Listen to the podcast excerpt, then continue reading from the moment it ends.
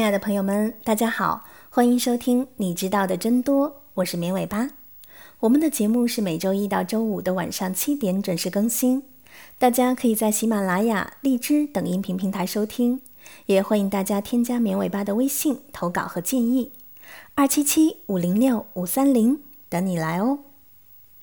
很多人在纠结电影敢不敢拍，难道敢拍的电影就是好电影了吗？什么叫敢拍呢？大多数时候，我们在说一部电影敢拍的时候，习惯性的是指它的主题和内容对抗了某种审查制度或者社会禁忌。没错，这是敢拍最直接的表现形式。但还有一种敢拍，其实应该叫做敢这样拍。他们可能并没有直接触犯禁忌话题，但是创作手法突破了艺术成规和主流观念。或者是违背了资本和观众的意愿，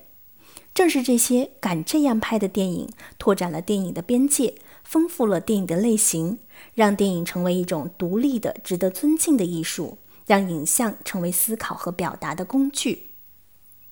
先说一个在严苛的政治环境里完成严肃电影创作的例子，这是我们通常所认为的敢拍。一九四零年，日本人控制着上海除租界以外的所有地方，租界区被称为孤岛。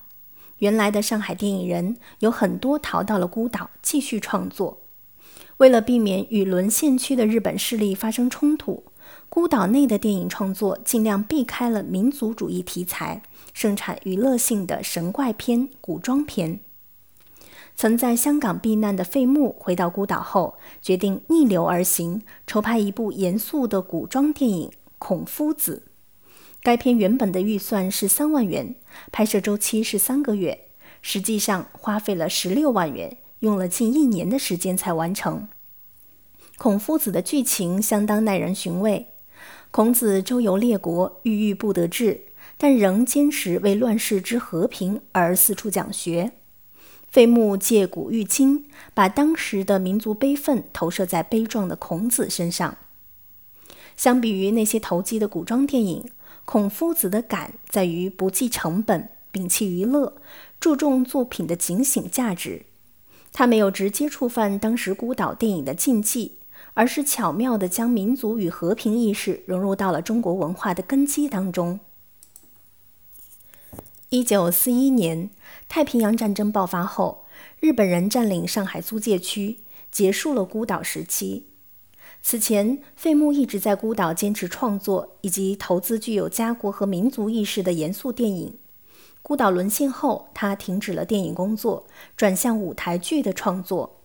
费穆的敢拍，正是在于逆流而上，不为投机的市场所动。即使撇开明显的政治或题材禁忌的压力，敢拍也是创作不可或缺的精神。它能给电影带来意想不到的进步和成果。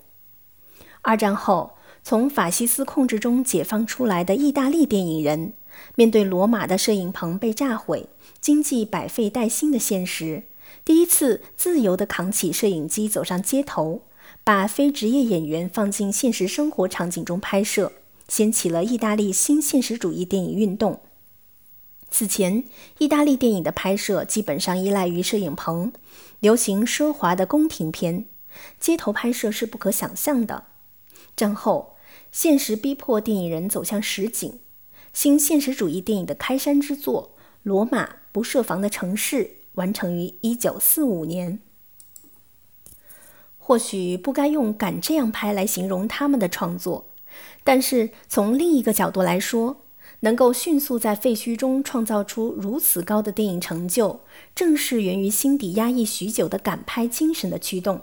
时机一成熟，便付诸行动。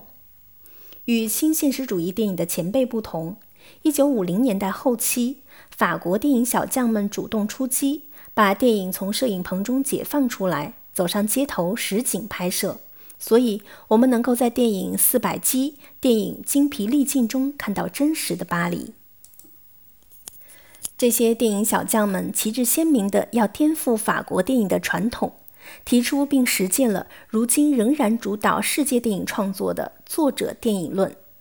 他们的敢拍，并不是挑战政治或者社会禁忌，而是打破长久形成的艺术权威。还有些导演的敢拍，体现于对自身创作理念的坚持，不从属于市场需求。比如导演斯坦利·库布里克，他耗时四年完成的影史经典科幻片《二零零一太空漫游》就属于这样的作品。他大胆地把科幻片拍成了哲学寓言，超前的影像让人目眩神迷。在他之前以及到现在为止，都没有人敢像他这样拍摄科幻片。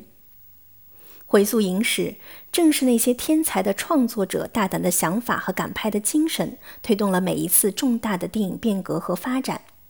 我们现在熟悉的电影拍摄基本手法——推拉摇移、景别切换，并不是随着电影诞生自然而然就出现的。那时，人们还不知道利用摄影机去叙事，只是呆板地把它作为人眼的延伸，记录下镜头前发生的事情。像电影《工厂大门》《火车进站》这些影史早期的影像，摄影机被固定在一个位置，不做任何移动，也没有变焦，就只是记录正在发生的事情。这个时候，谁要是让摄影机移动，或者是打破摄影机计时性的功能，我们就可以称之为赶拍。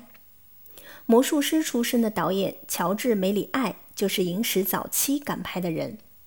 一八九五年，卢米埃尔兄弟在巴黎咖啡厅的首次电影放映，他也去观看了，立刻为之着迷。从伦敦购买了摄影机，回去研究并拍摄影片。当卢米埃尔兄弟的代理人正在全球各地拍摄记录性影片，兜售电影技术时，梅里爱则在电影发明的第二年，也就是一八九七年，就斥巨资建造了个人的摄影厂。来实现他那些魔术般的电影画面。摄影棚对今天电影的重要性无需赘言，几乎所有国家电影工业的发展都有赖于摄影棚的建设。一九零二年，梅里爱完成了影史上首部科幻片《月球旅行记》的创作。这部片虽然还是一幕一镜的固定镜头拍摄，但已经突破性的运用了特殊的摄影手法，创造性的使用了停机再拍、多次曝光、倒放等方法，完成了影史最早的特效镜头。有“美国电影之父”之称的大卫·格里菲斯，最早开始在电影中使用不同景别帮助叙事。将一个场景里的戏依据戏剧需求拍摄不同的画面，打破了一个镜头一场戏没有景别和焦点变化的传统。他开始将推拉摇移、剪辑、构图等思维带入到电影创作中。正是大卫·格里菲斯的赶拍，让电影有了现代的面貌。所以，那些顶着政治、社会或者文化的压力创作出来的电影，当然可以称之为赶拍。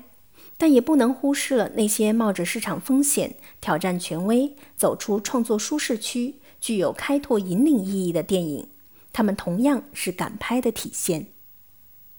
好的，以上就是本期节目的全部内容了，感谢大家的收听，我们下期节目再见吧，拜拜。